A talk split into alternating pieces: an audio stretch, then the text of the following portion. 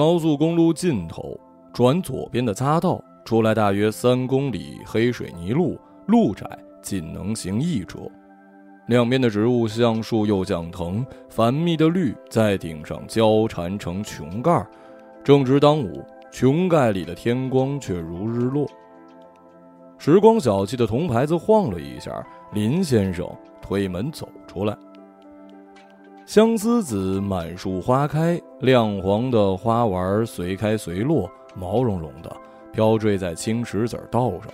青石子路发了黑，棱角磨出坚硬的光。黄花徒自小而柔，花香却不落地，来回绕着绕着，既轻轻的，又重重的。林先生坐下来，闭上眼。这是春天了，他在相思子的花香里打了个盹儿。再回到店里，三号桌已经坐了个人，年轻男子，干净而敏捷。给我一碗炒米粉。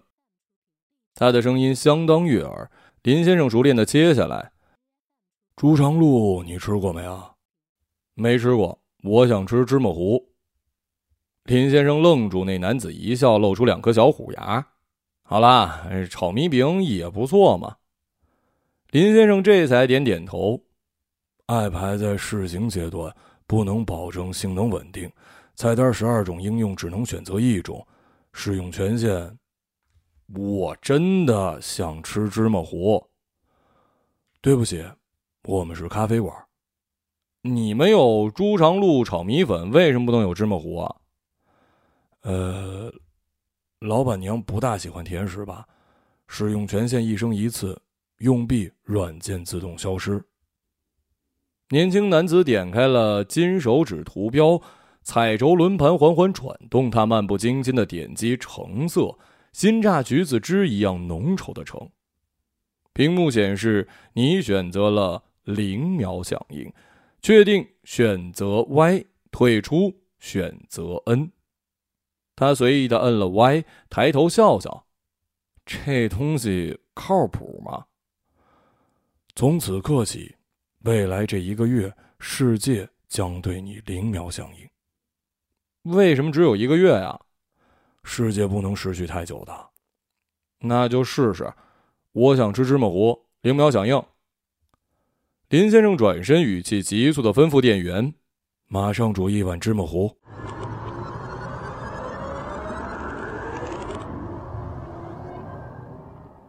江宇小区三号楼六零幺住着一个梁山坡，同一个地址和电话，每个包裹的收件人却不一样。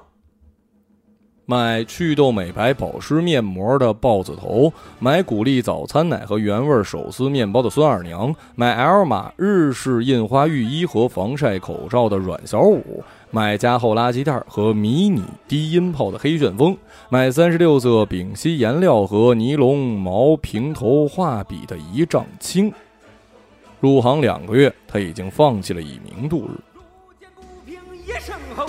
该出手时就出手啊，风风火火闯九州啊。叫陈文生的是个左臂蝎子刺青、围裙布满了鳞甲血渍的海鲜贩子；叫梁荣根的呢，是一个戴假睫毛、穿着泡泡袖裙和红色长发的美容院前台；叫夏小朵的是一老头教授，印着学术会议留念的手提环保袋里装着学生论文、保温杯、咸干花生米和黄道益活络油。名字是外套，有时候不那么合身，这是有趣的。所以六零幺那位，该有多少种可能？可惜俩月了，仍停留在可能，从不接电话。最快那次回消息是五小时二十四分之后。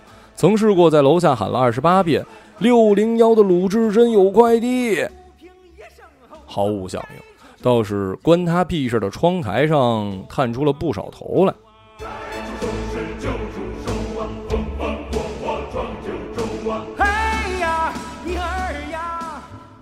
上班第一天，老宋给他做了一个岗前培训。老宋啊，以前是开书店的，书店关张接手了某快递城南片区的网点，手下一文员、三四个快递员，继续做他的小老板。只是卖过书的小老板是有点不一样的，阁楼上还堆着卖不完的书，每个新员工都可以挑一本，算是入职礼物。这是老宋唯一慷慨的事儿。老宋说：“天琪啊，你知道一个快递人最重要的是什么吗？快啊！有人问德川家康，杜鹃不提，我要听他提，有什么办法呀？”德川家康的回答是：“等待他提。”他没好意思问德川家康丫是干嘛的呀？老宋又说：“大仲马的《基督山恩仇记》精彩吧？其实全部智慧在最后一句‘等待’。”他当时真没太懂，不过现在懂了。一天里有三分之一的时间，他都在等待。等待运件车回来，等待扫描靶枪轮到自己，等那台二手的电三轮充满电，等红灯变绿灯，等电话接通，等信息去了有回，等喊声被人应答，等收件人拎着垃圾袋慢悠悠的下楼。每天派一百六十个左右的件儿，区域是城乡结合部，点儿特散。他要在那些工厂老巷子、商厦、旧居民楼之间排出最优路线。他要研究如何让快件装车承载最多而不浪费一丝的缝隙。他下载云喇叭，提前私单，一边开车一边打电话，为了更快一点，操碎了心。因为超时就是罚款。两个月，他已经接到了十三单投诉，其中九单是延迟签收。上午的件一点前派完，下午的件七点前派完。延迟签收，每单罚款十块。知道哪里慢了吗？三医院有一个很屌的保安，叫做黄登攀，每次都要查他身份证，不准三电轮开进医院，又不准停在门口。有一次他们吵起来，差点动手。车开不进去，他就不能上楼派件啊！满满一车件，谁那么好心帮你看着？医生护士常常是不接电话的。接了电话也不肯下来，都说放保安室吧，有空再去拿。他每一次把一揽子的件儿抱进保安室的小里间，都要跟黄登攀相互瞪眼睛，逞着狠，像是随时会咬起来的狗。那家学校那些总是设置来电提醒的老师，等开走几公里才打电话让你再送回去。他的电三轮一趟趟的傻跑着冤枉路，真怕荒郊野外突然没了电。充电时间太慢，等一碗面做好的时间太慢，交通灯转换时间太慢，总有人在后面偷扯他筐里的件儿。他反应的太慢，滚滚车流里根本不知道哪个是贼呀。于是他收了一个丢件投诉，是一个汽车吸尘器，价值一百三十八块。他联系卖家主动赔钱，只求撤销投诉，让他少罚五百。可那卖家一直没理他。有单破损件投诉来自牛角巷二十二号之一，收件人是一个叫丧的小女生，她的手机常常欠费，电三轮开不进窄巷，她便在外面喊：“丧圈儿，丧园，丧句号。”小女生会撅着嘴跑出来，后面跟着一条黑狗，他让他下次把快件藏进巷口花盆后面。他听见他的话。谁知那份件什么洛丽塔，呃，软妹圆头小皮鞋被狗咬掉了一块皮。六零三的梁山坡也是，请从门缝塞进来，请放在楼梯口的灭火器箱子里，放在门口破沙发的垫子下面，请把垫子盖好哦。放在一楼楼道正对面的大榕树底下那个坑，请用树叶遮蔽一下，谢谢。信息回复太迟，每次都做问题件，超出留仓限量被罚款四次，全是拜这位所赐。从此把枪扫到这个地址电话，他都要倒抽一口冷气了。王艳在电脑后面板着脸，这个月网点投诉超标，你们谁要再敢搞来一单，超额罚的那笔款就扣你们谁的啊？罗树清笑道：“我想让你扣。”就是没机会啊！我都忘了罚单长啥样了。王艳马上迎合他笑了笑：“罗树清在打包装。这个精瘦的家伙以前每天能派两百六十多，现在主要做收件，收个大货顶人家派两天的件，稳赚不说，丢件延误的风险也少，整个网点收入最高，连老宋都把他当偶像了。他跟罗树清求了几次：“罗哥，你教我几招呗。”罗树清总是呵呵一笑：“下次啊，等哥有空了。”可是下次总是再推到下次，慢慢也明白了，罗树清永远没空。王艳收起笑：“高天启，你打起精神吧，你工资都快扣完了啊。”“呃，对哈，怎么还没发工资呢？”老宋没搭话，罗树清抢了说：“老宋，今天有风吗？”“没风啊。”那怎么办啊？老板不发工资，昨儿喝了西北风，今天连风都喝不上了啊！大家哈哈大笑，老宋笑得最大声。这段子上个月他说过，不知道罗树清是不是捡了他的，可当时根本没人搭理他，自个儿在那傻笑了半天。人为言情是真的，干什么事儿都轻。帮王艳装快递单、打印纸，从来没听他说过谢字儿。晚上好几次主动加班帮老宋装货，也没见他有什么反应。换了罗树清，结果会不一样吧？给点反应很难吗？一句话一个笑，很难吗？他从老宋那儿拿的书是本诗集，作者李元胜。那本书很精致，黑硬皮书籍，烫金的字儿，他觉得好看。发朋友圈的时候不知道写什么，就摘几句上去，觉得很有逼格。其实他也不懂那些诗什么意思，可是又觉得出点意思。有天他拍了一张高压线和阴天的照片，旁边配了几句诗，发到朋友圈。我需要激烈的一天，悲伤的一天，狂喜的一天，充满奇迹的一天，需要用一年来回味的一天。我需要激烈的一年，狂奔的一年，沉醉的一年，充满暴雨和巨浪的一年，需要一生来平静的一年。加了很多客户的微信，打完电话自动加好友的，有些人同意，有些人不。他有空的时候会旁观他们摆在上面的生活，点个赞或者评论个表情，也隐约的期望他们会旁观他的。给个赞或者是表情，不过常常期望不到。人们每天看的东西太多了，过段时间他会把他们删除，在和他们变熟之前删除，也不知为什么，在熟人面前常常没话可说，陌生人却让他轻松自如。准确点说，半生的程度更好，会有心之处也有许多的未知，未知。也不强求之，隔着段距离挺舒服的，有进退的余地。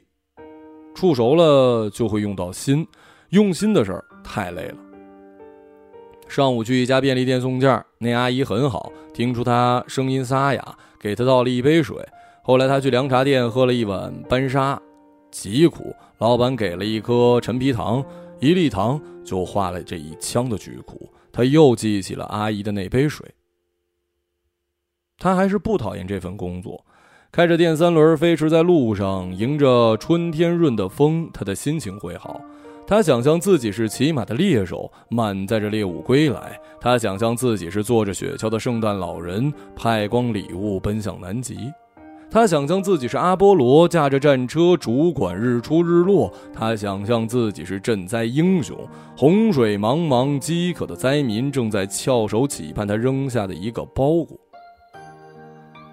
他不喜欢宅，不喜欢小办公室，不喜欢整天坐着干活。周围几个不变的人，然后那几个不变的人和那个小办公室会浸透他，好像油脂浸透一张纸。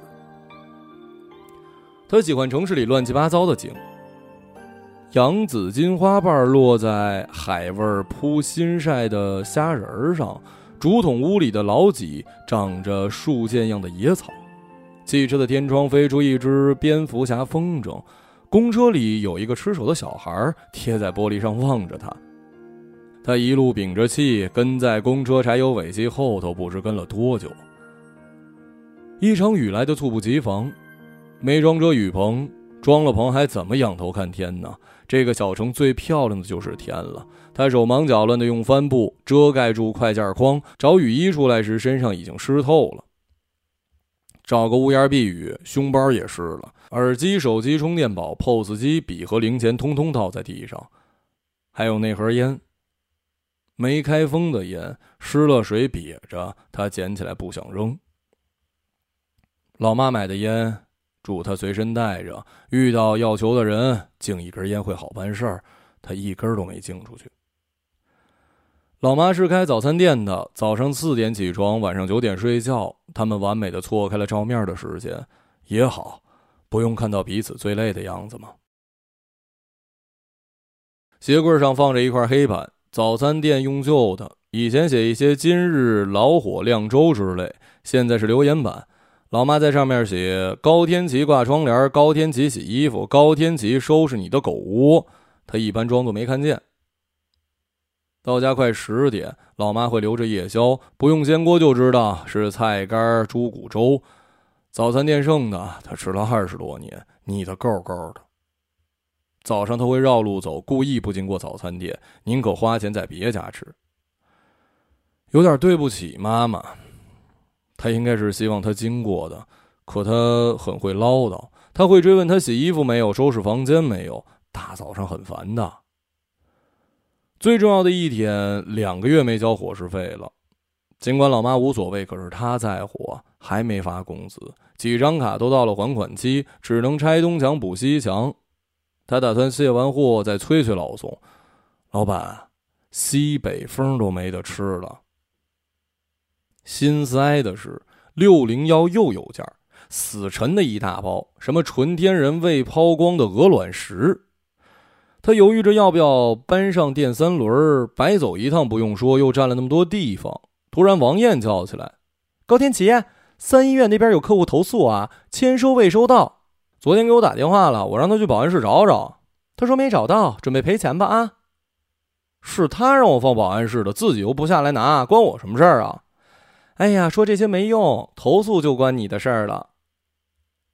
王艳说：“唯一的办法就是证明快件放进了保安室。”他寻思着，通话记录、电话录音都不难，难的是没有底单签字儿。可是黄登攀看见他送件进去了，那时间那几件货，这证明极其关键，他得低头求他帮忙。只是人家肯吗？够了。我不想再这么颓废的等下去。打开手机 App，金色手指在启动，全世界对我零秒响应吧。日光灼烈，午后上班时间，眼睛被光刺的酸痒，喉咙又痛，焦躁。他抬头，大太阳，蓝天，空荡荡的，乌云，乌云，零秒响应吧。还没眨眼，西边已经压过一朵厚云，迅速把太阳揣了进去。天暗下来，视线舒适，真是一奇迹呀！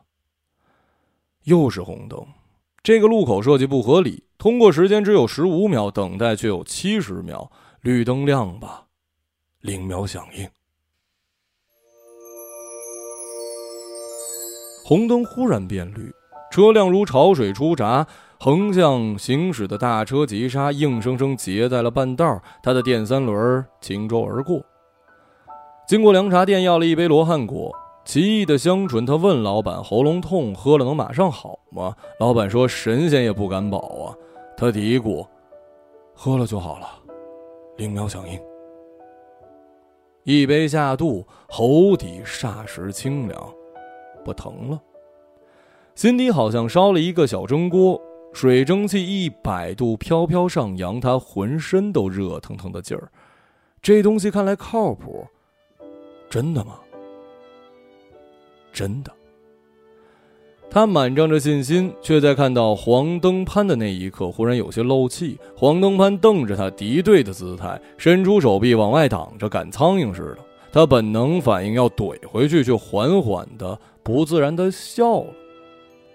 呃，昨天有份快件丢了，几千块钱手机，我可能得赔，帮个忙成吗，大哥？黄登攀还是瞪着他，好像听不懂人话。他无奈低下眼睛，黄登攀，帮帮我吧！灵苗响应，进来吧。黄登攀的手臂往里拐，这回是招呼的意思。这个下午，他跟黄登攀愉快的相处了两个多小时，简直匪夷所思。事情顺利解决，黄登攀带他去监控室找了保安队长，把大门的摄像头调出来，找到他抱着快件进来的图像，加上短信记录跟通话记录，基本上可以免除快递的责任。至于那份件儿谁拿了，监控也能查到，这就是医院自己内部的事儿。黄登攀还特意给他写了一证明，字儿写得漂亮，他忍不住夸几句。黄登攀说自己在部队的时候，书法比赛还获过奖，写文章也获过奖，小发明也获过奖。黄登攀说自己研发了一个智能的壁挂式收件箱，智能锁，扫描开关，而且他说这箱子能大能小，平时不占地方，防水、防尘、防日晒。我这收件箱要做出来，你就省事儿了。快去给你们院长提呀！去年就把图给他，屁都没响一个。黄登攀踢着凳子腿儿，早扔垃圾桶了吧？想说几句安慰的话，又觉得没什么用。忽然从包里摸出烟，上次湿了水的那包，相貌有点猥琐。他拆开封口，把烟递过去。黄登攀皱着眉头看了看，仔细挑了根品相最好的。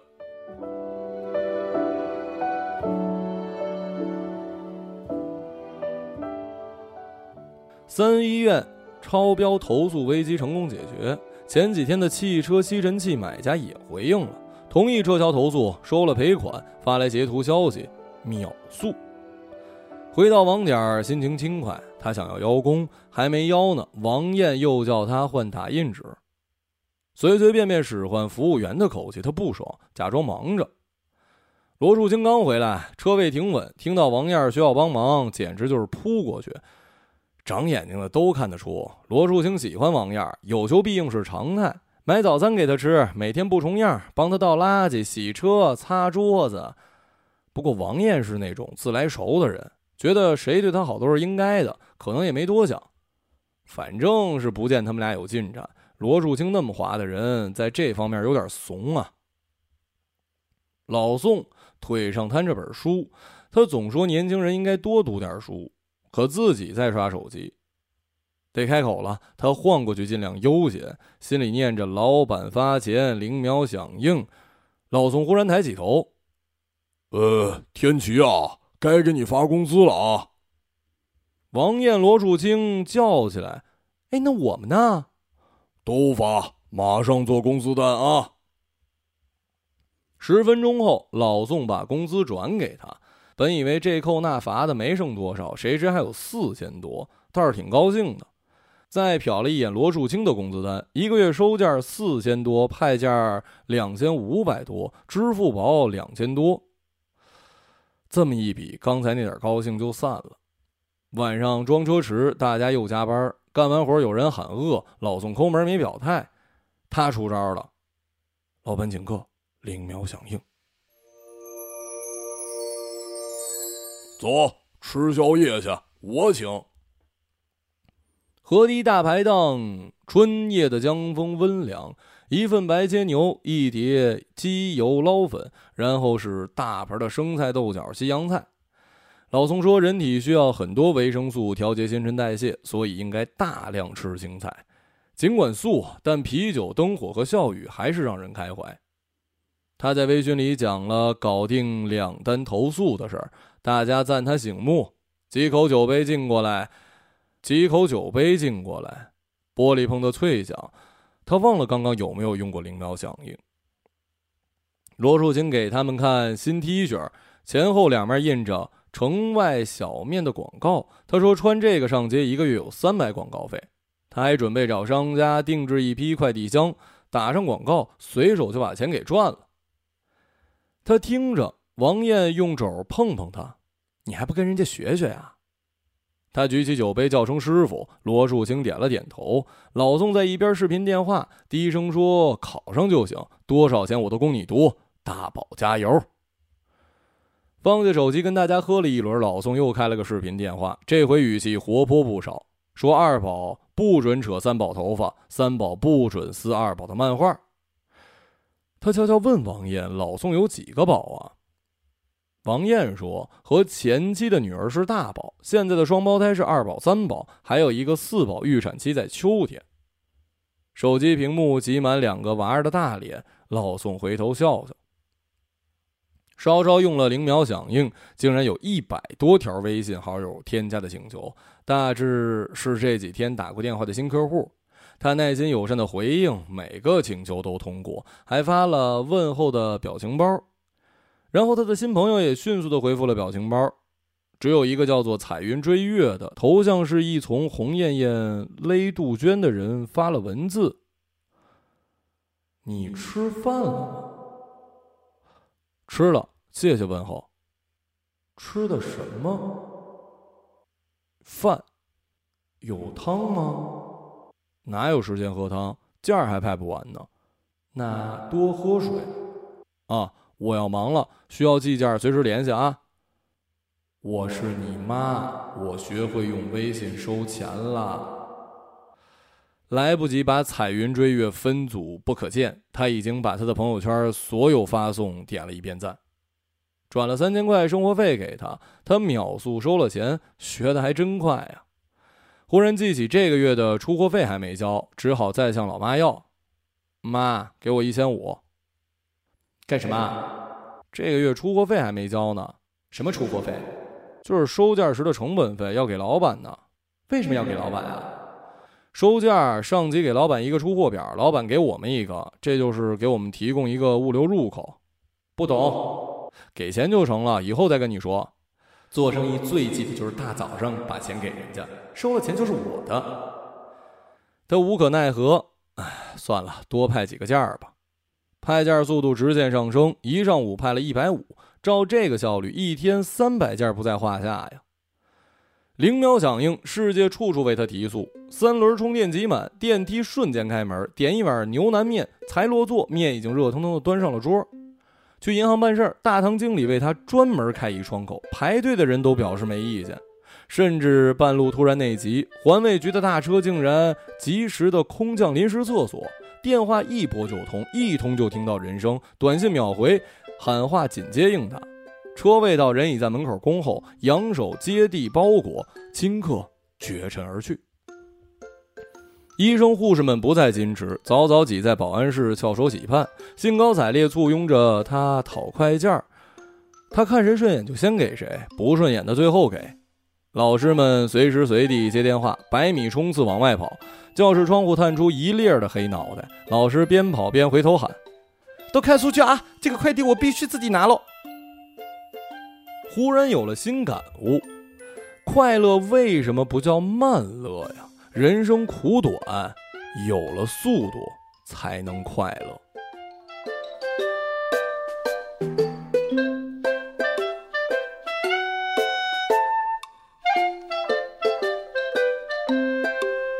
当然，你们记得六零幺的梁山坡那天下午，他见到了他，买纯天然未抛光鹅卵石的青面兽下来拿快递，零秒响应。风从夜间起，未落到今宵。那女孩已经冲到他面前，几乎没声音，因为她光着脚跑下来的。首先，她有那么一点怜惜这双脚。这小区老脏旧，地上随处果皮水渍痰，他那双脚那么秀气，你怎么不穿双鞋呀？这才注意到，他身上一件松松垮垮套着的碎花日式浴衣，纤瘦的两肩护着前胸，估计连内衣都没穿。他脸红了，来不及啊！他有些局促，小声又快速地说：“那包石头有三四十斤，他很狼狈地努力搬着，我帮你送上去吧。”临时找一遛弯的婆婆帮忙看车，她扛起石头上楼。他呢，在后面跟着，光着脚丫，步履轻盈。打开门，让他把包裹卸在走廊，小心侵犯啊！又不是鸡蛋，是恐龙蛋。你不是准备在家孵吧？对啊，我准备孵一个侏罗纪公园呢。他一本正经的说：“我说笑他，说笑话的时候自己不能笑，对吧？”谢谢你啊。门关上，他才想起没问他名字。这次他叫青面兽，下次呢？他拍了张楼梯的照片，灰黑的水泥台阶，楼道两边墙上是涂鸦和乱贴的小广告，这空间狭窄暗旧。可是有人曾轻盈的走过，他心里有点怅怅然，却是愉快的。把照片发到朋友圈，配了几句诗：“让我继续这样落后抒情，反正秋天还早，而冬天。”就更加遥远。没加他微信，虽然很想加，有点希望他看，又有点不好意思让他看。零秒响应，很快五百多个赞，礼貌性点赞，根本没看全文，不走心呢。给我评论，零秒响应。评论紧跟着来了，乱七八糟。好诗啊，小哥哥真有才，大诗人啊。一头也没看到，哎呀，土豪啊，棒棒的啊！彩云追月也评论了，鹿茸好贵的啊。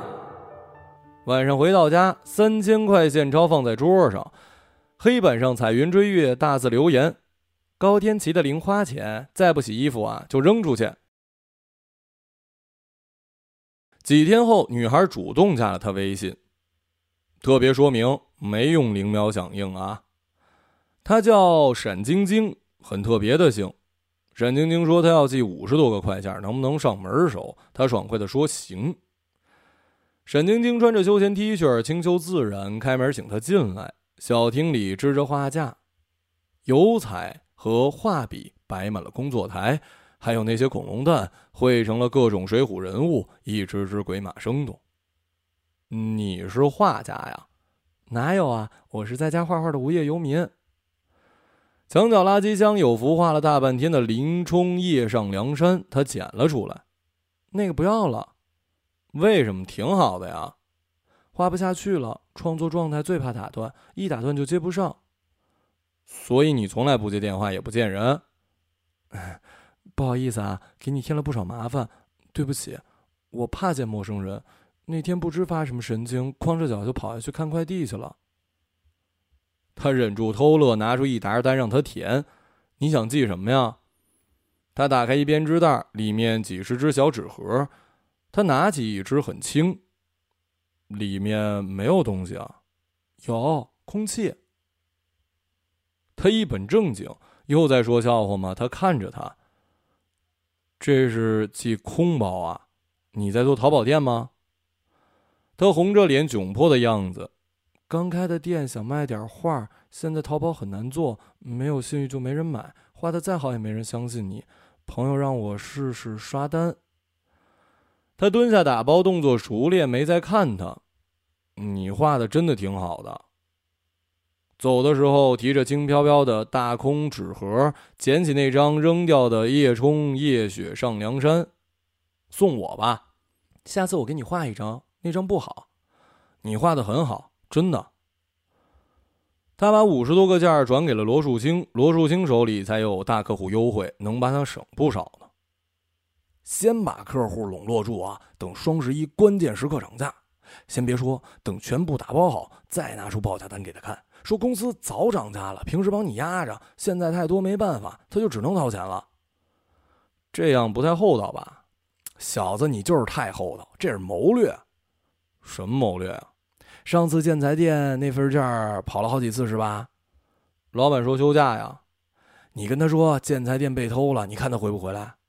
这就是谋略，哄人家呀！你得学会哄，哄好那些大妈，他们帮你办张卡，直接上楼，多省事儿啊！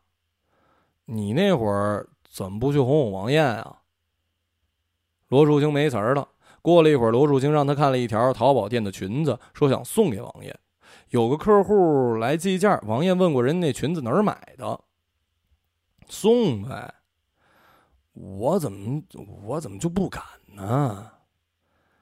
这天回来的早，王艳说：“老宋让你上去呢。”老宋在上面干嘛？做梦呢。老宋在阁楼竖着耳朵听，从楼梯口丢下两句：“会做梦是种天赋，天赋是自由的。”老宋靠着躺椅，躺椅在一个十平方的存书里。他说：“头顶是老托、老马，左手是老鲁、老沈、老王。托尔斯泰、马尔克斯、鲁迅、沈从文、王小波，好像是他上下铺的哥们儿。”天杰，那本诗集你看了？呃，翻了翻。我早看出你是读书的人。他想老宋一定有什么误会吧？老宋给他看了块匾，某个书法家写的“风雅颂”。等我赚够了钱，将来还会开书店，就叫风雅颂，这是我的梦，你懂吗？他不知道说什么好。没关系啊，可能将来你才会懂，或者说将来才会有人懂。你知道孔子等了三百年才等到董仲舒吗？时间的问题。等待。他看到本《基督山恩仇记》，拂去灰尘，翻了几页。不过摘抄诗要写明出处，要不然人家以为是你自己写的。啊啊！沈晶晶在朋友圈发了淘宝店的广告链接，他帮他转了，用了点技术，朋友圈通通转发刷屏。闪晶晶在评论里说了谢谢，他回复道：“加油。”不过这几天他开始慎用灵苗响应了。有个女人冲下来拿快递，摔了一大跤；有个护士给病人换了一半针头，跑去拿快递，差点造成医疗事故。牛角巷二十二号之一出来拿快递的，不是那个叫丧句号的小女生，却是一个走路困难的盲公公。老人含含糊糊说了半天，他才听懂，说孙女住校了，导盲犬黑仔跑了。他扶着盲公公走过了窄巷，答应以后有件送到门口。盲公公当门坐着，不肯关门，怕黑仔回家进不来。喉咙反复发炎，好的快，复发的也快。凉茶店老板说要根治，得日常饮食上调整，要长期摘口，改掉坏习惯。他去炖汤馆要中黑豆椰子炖糖师，然后当然立刻要。谁知黑豆还是颗颗硬的。老板娘说已经拼老命快了，可是火候不足，没办法。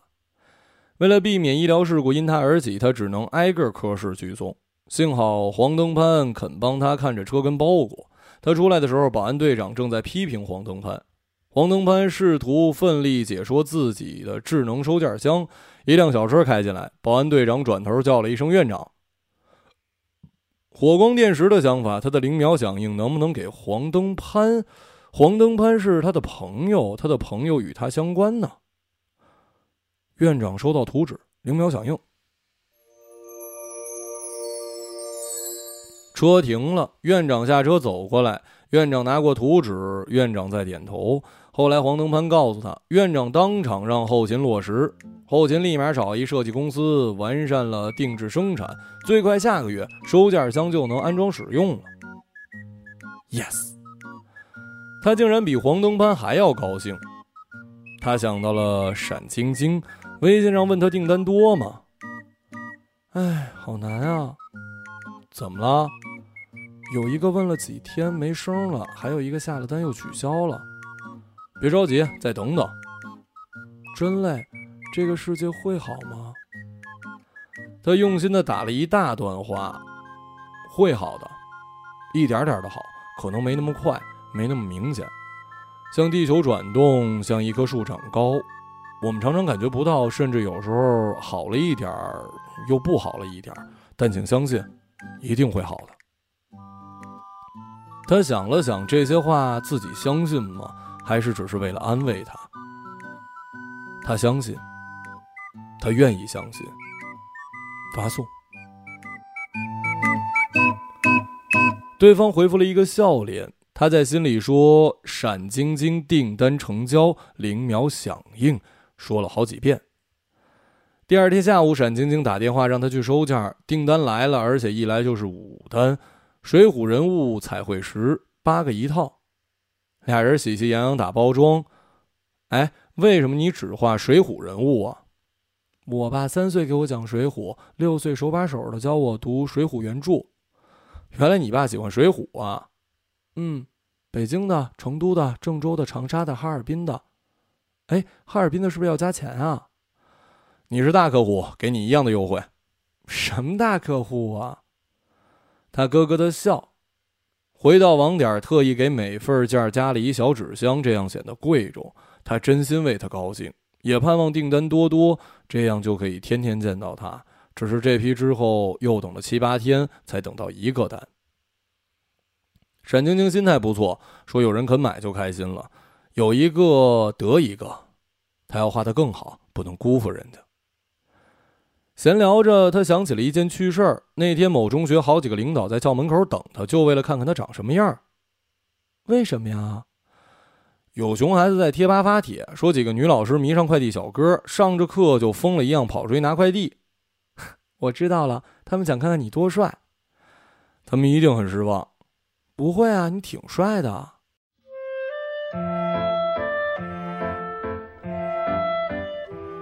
他脱口而出，马上觉得不好意思。他也是，俩人各自低头，假装看手机。教师子女特别不快乐，管教的特严。不止这个，他们爱面子，最爱比小孩，比谁的小孩认字多，谁看的名著多，谁参加比赛拿的名次高，谁考的学校好，谁最有出息，没停过的比。嗯，你也是教师子女吗？我爸是老师，他对学生比对我好，因为学生给他长脸。我没考上好学校，在大城市也混不下去，偷偷回来的，不敢让他知道，在外面租房住。我是比输的小孩。他笑笑，我没伤心，你不用这么看着我，我还是挺努力的，是吧？离开他家，天已经擦黑儿，回头看看那个小窗的灯火。以前他从不露面各种乱七八糟的收件名，各种古灵精怪的收快递，连树坑都用到了。他笑了声，又心疼起来，原来是怕熟人看到啊。这样的晚上，多容易就走到了通往家门的路，一不小心就能走到。这女孩要怎样忍着？还有街上这些熟悉的味道：四季桂、五花茶、盐水加菠萝。炭烧蒜蓉蚝、鱼露包细虾，他都不能出来感觉一下。还有姜丝牛杂粥。他在肥佬大排档门口停了停，牛杂粥的蒸汽迎过来，很想吃，可是件还没排完呢。牛角巷二十二号之一有分件，穿过暗巷，王公公坐在门口等着，身后灯全开，好像从来没动过。邻居大妈给他送饭。阿公啊，你不用这么多灯的，好费电呐。照路给黑仔，留他开。黑仔还是没消息。他走出巷口，找到黑仔，灵苗响应。阿公放心吧，他很快就回来了啊。老妈早就睡了，可是太奇异了，锅里竟然有碗牛杂粥，不是菜干猪骨粥啊。他美美的享受着这碗牛杂粥，连细姜丝也嚼烂吞掉。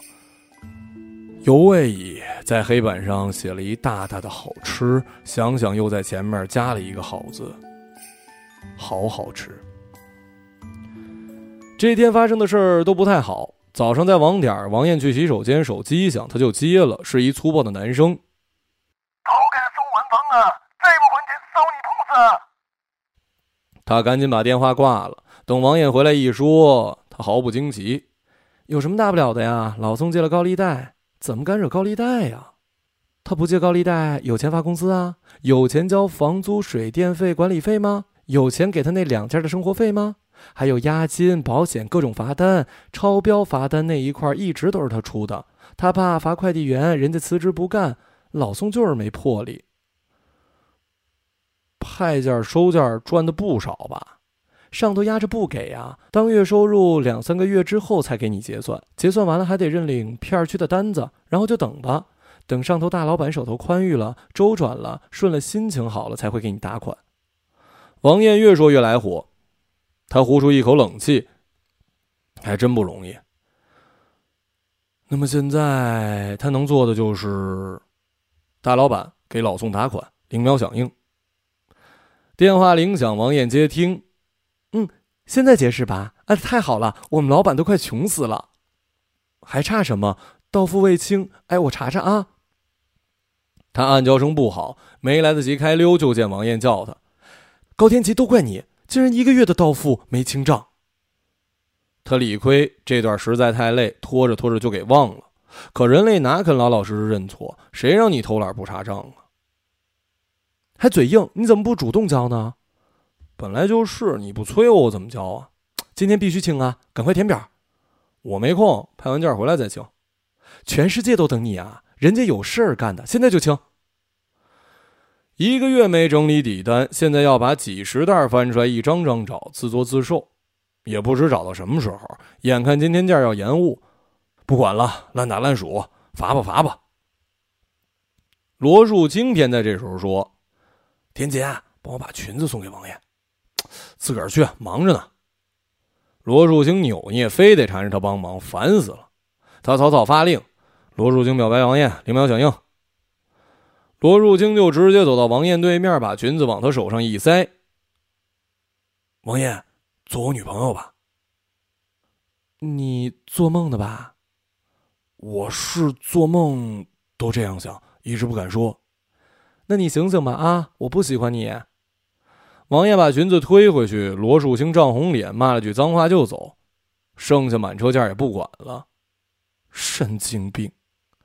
老宋跑过来。王爷，太师爷不给面子啊！王爷说自己忍耐罗树清暧昧很久了，为了顾及同事之间那点面子。其实他最讨厌这种小肚鸡肠的男人，是他自己不识好歹，非要把他逼得把话说破。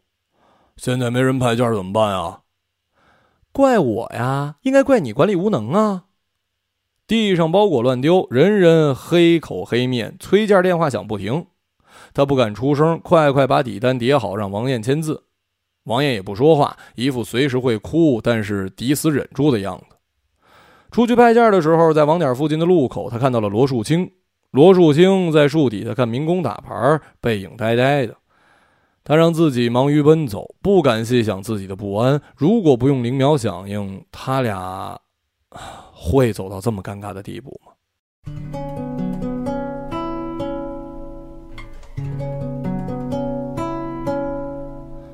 他觉得自己蠢，何必着急要求一个是否呢？有些事儿模糊不明确就是最好的状态。派件到牛角巷附近，王公公家大门紧闭，里面一片漆黑。邻居大妈说，昨天有人来人家，讲十几天前看见黑仔给火锅店的人给勒死。阿公好伤心呐，眼泪流流，一天不肯吃饭。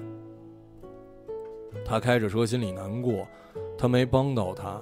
消息一天没落实，黑仔就有一天会回来的可能。开着大灯在门口等待时的王公公，至少是不伤心的。累了，有种很深的挫败感。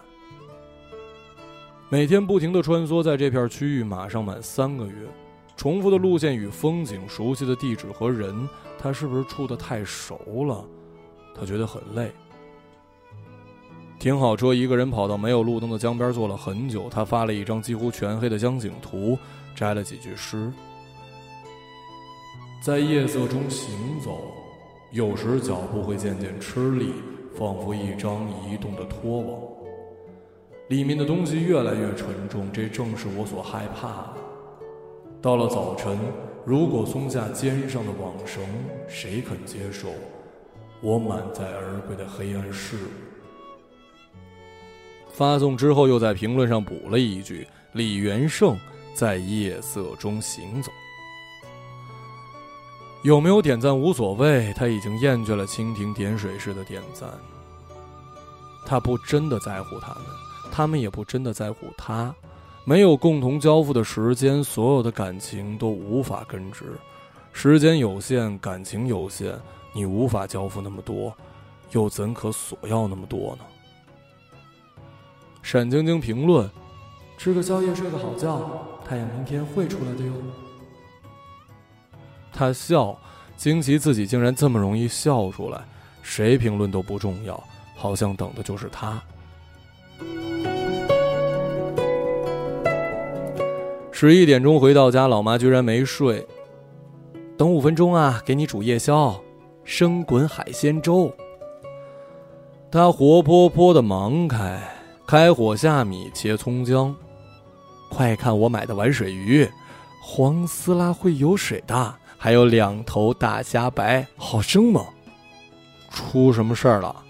没有啊，煮夜宵给我儿子吃啊。怎么突然对我这么好？就是一直对你不怎么好，天天让你吃剩粥。昨天粥卖完了，随便在外面打包了一个牛杂粥，你都吃的那么开心。你老妈好没良心是吧？对不起了，儿子。好了，吃什么都行。早点睡吧，彩云追月，明天四点钟还得起床呢。我去冲凉了啊。打开花洒，他把脸迎上去，热水和泪水汇合了。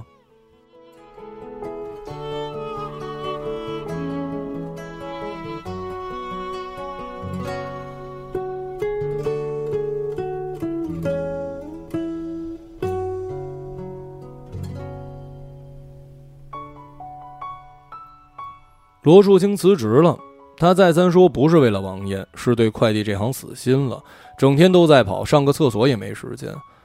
外卖就不一样，只用跑那么几个小时，剩下时间想干什么都行，钱也多。下雨天外卖一个平均十块，快递还是一块。快递丢一个赔多少钱？外卖赔多少？你自己算吧。外卖天天拿钱，快递一个月发一次，还老拖欠。兄弟啊，你也办个健康证，一起干得了。高天琪说：“我想想。”罗树清临走前又教给他一个秘招，知道为什么客户爱找我寄东西吗？因为我从来不用他们出示身份证，我用自己的身份证帮他们寄。要打破规则办事儿，这就是策略。到了月底，王艳也辞职了，不过他是早就跟老宋说的，说要去深圳表姐的店帮忙，想去大城市去看看。后来王艳给他发个消息：“天琪，以后不能常常见了。”快递吃的是青春饭，趁年轻你得提早打算。一直把你当成自己弟弟，亲生的那种。但谢谢还是得说一句，会想你的。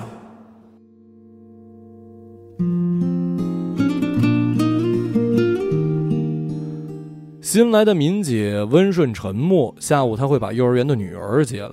那个叫婷婷的小姑娘就在楼上唱歌，跑来跑去。敏姐很客气，五分钟说十次谢谢，这让她有点想念王艳。老宋还是没招到人，貌似现在招人有点难。老宋决定自己上，开着罗树清留下的电三轮去外面转悠了两圈，便踌躇满志的不行了，还印了一万张小广告，准备大规模扩展业务。罗树清负责的区域分给他一半。有天派件发现有个收件人叫闪国良，这个姓跟晶晶的一样，他平白多了许多好感。只是这个寄给闪国良沉甸甸的小纸箱好生熟悉，宽胶带打包的方式好像他的，还有发件人的地址：哈尔滨道外区桦树街。他突然想起闪晶晶第一批订单有一个收件人就是哈尔滨道外区桦树街。他轻轻撕开单面的一角，露出底单遮盖的旧单，正是他亲手贴上的。这包裹千山万水到了哈尔滨，胶带都没开，贴上运单又回来了。他去翻罗树清留下的签收底单，闪国良有四张，分别来自北京、成都、郑州、长沙。物品一栏都写着“水浒人物彩绘石”，八个一套。他打电话给罗树清，罗树清记性极好，说教师新村的闪老师跟他很熟，闪老师桃李满天下，全国各地的学生经常寄东西给他。闪老师的女儿在北京七九八还是九八七的艺术区开工作室，一幅画几十万起步，闪老师很有钱。他把包裹送到了教师新村九栋五零二。闪国良随和健谈，是那种所有学生都会敬爱的天生的好老师。闪老师感谢他送包裹，给他倒了一杯热茶，还请他吃了马蹄糕。他捧着杯打量客厅，沙发后面有一块相片墙，那上面是一个小女孩成长的印记。带着肚兜，捧着碗，踮着脚在黑板上写字。海边支着画架，某个颁奖仪式上代表讲话，笑着的，蹙着眉的，奔跑的，沉思的，短发的，梳马尾的，他认识的，闪晶晶。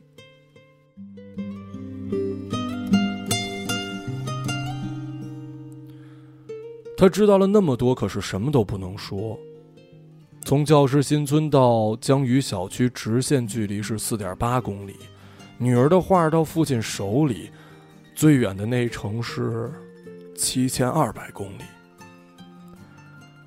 高原滴水之于海洋，千万光年前的星光之于大地的眼睛，不是没有呼应，只是有的呼应那么愚长。他也准备辞职了，提前跟老宋打了招呼，也答应带一段时间新人。哼，新人来了，他就成老人了。没打算去做外卖，这些都不是他想做的事儿。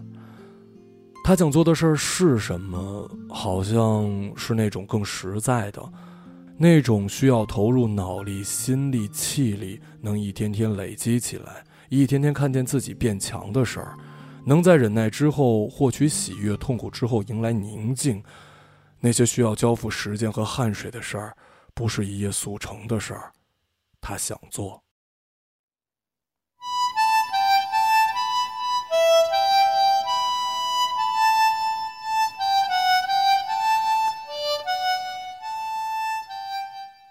话说，他已经很久没有用零秒响应了，人好像从容了不少。等待不完全是坏事儿，积蓄需要时间。有天他发现那个 app 自动消失了，才记起一个月已经过去。最后一次走这条线，骑着这部电三轮，他的骏马，他的战车，帮便利店的阿姨搬了几箱水，去凉茶店喝了一碗金银花。地球转动着，你没有察觉，可是谷雨过了，立夏将来。青芒子。挂满树梢，挂在修路灯的那人黄色的安全帽上。大时代大空间的楼盘广告牌，一只鸟衔着长草飞过。骑楼里撒金底儿浓墨汁的竹报平安对联儿，小姑娘往上面贴小猪佩奇的泡泡贴。微雨忽来，骑着哈罗单车的老阿姨，一手扶着车，一手擎着一片碧绿的荷叶。她买了一盒烟给黄登攀。黄登攀正在忙着诱捕小发明，保安室墙外两排智能收件箱闪闪发光。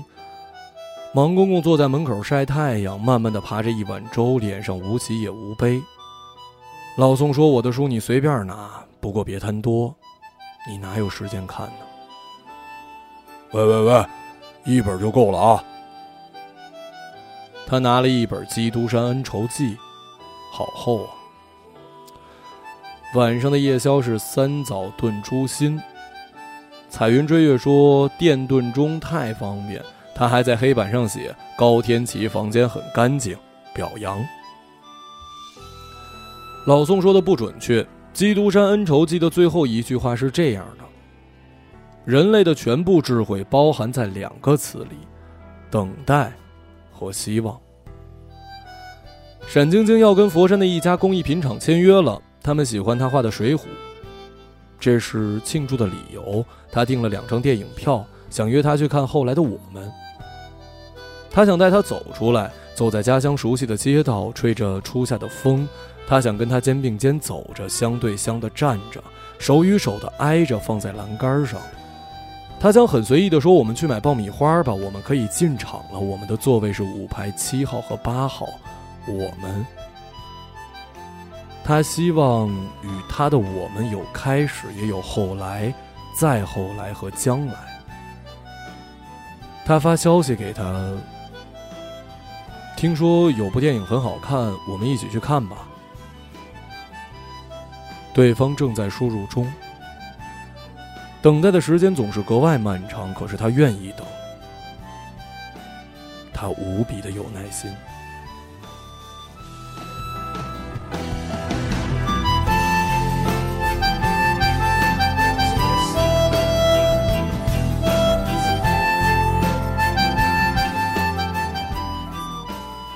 一个朗读者，马晓成。